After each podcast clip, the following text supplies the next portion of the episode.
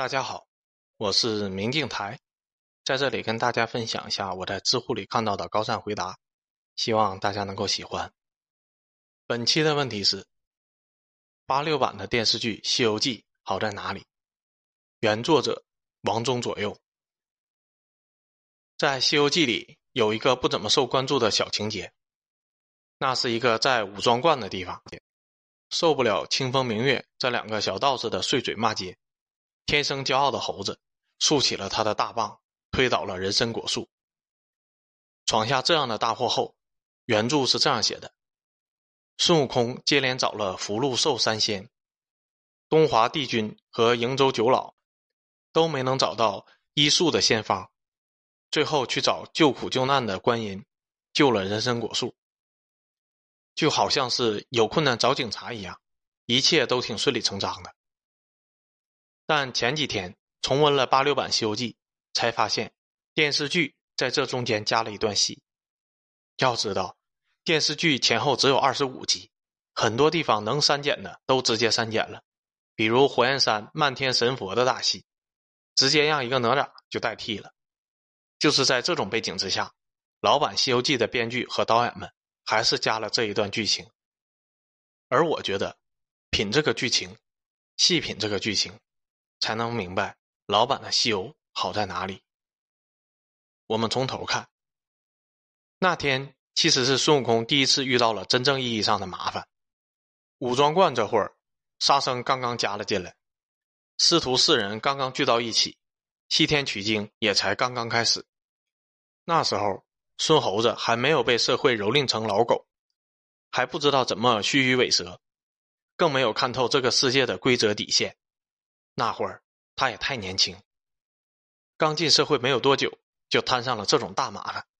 打吧，打不过镇元子的袖里乾坤；逃又翻不过镇元子的武装道观；救吧，自己又救不活人参果树。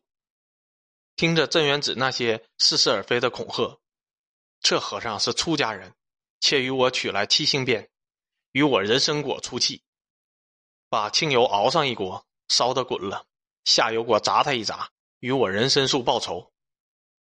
孙悟空明显慌了。好大圣，暗落云头，上前插手。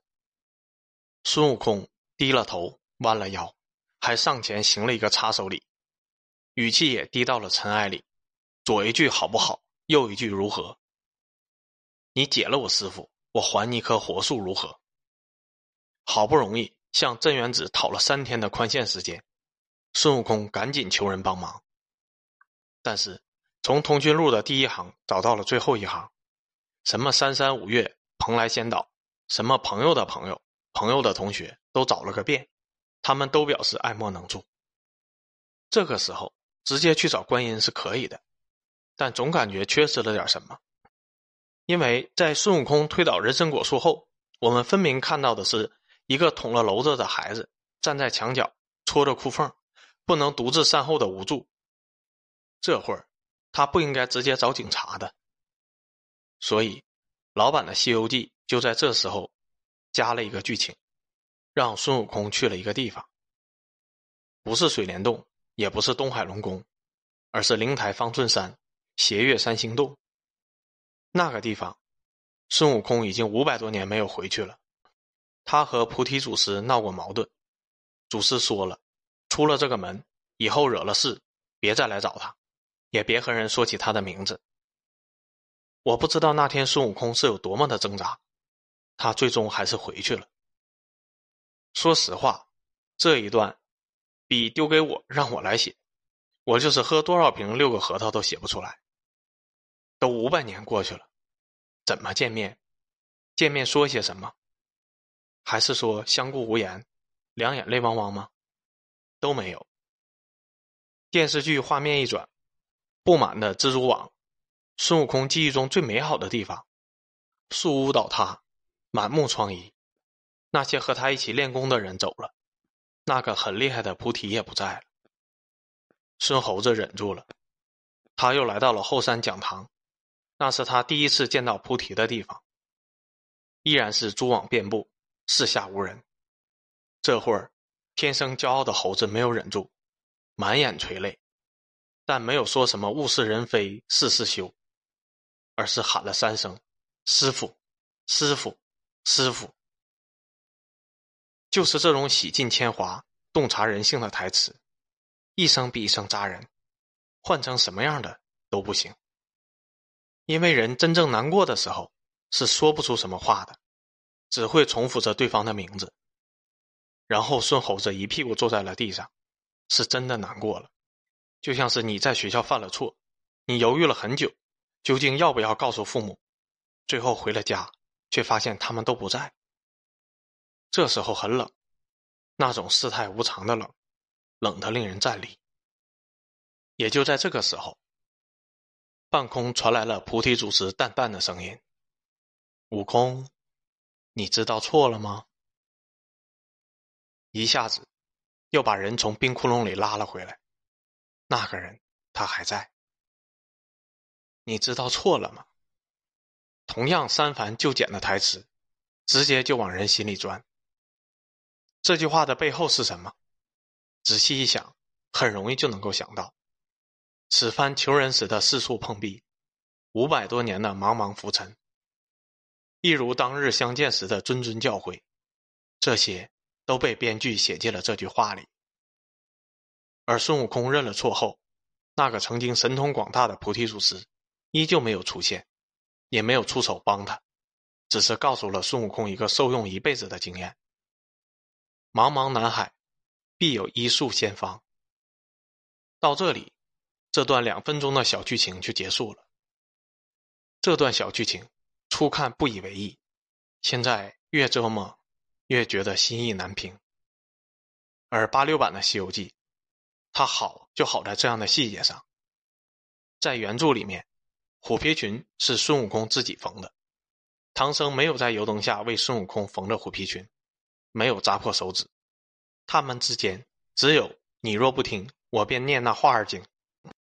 唐僧也没有和女儿国国王游园，没有说今生来世，只有我怎肯上元阳的嫌弃。在原著里面，妖都是不得好死的。那些和唐僧吟诗作对的素精性仙，没有达中，没有被饶恕，一个个都被连根拔起。所以，原著的西游是个现实的世界，它有等级尊卑，它有残暴虐杀，它是阶级固化的，它是不讲感情的。八六版的《西游记》，它拍出了原著没有的酸与涩，拍出了原著也写不出的那种温存。他就在诸如灵台方寸山这种地方，为我们敲开了一个裂痕。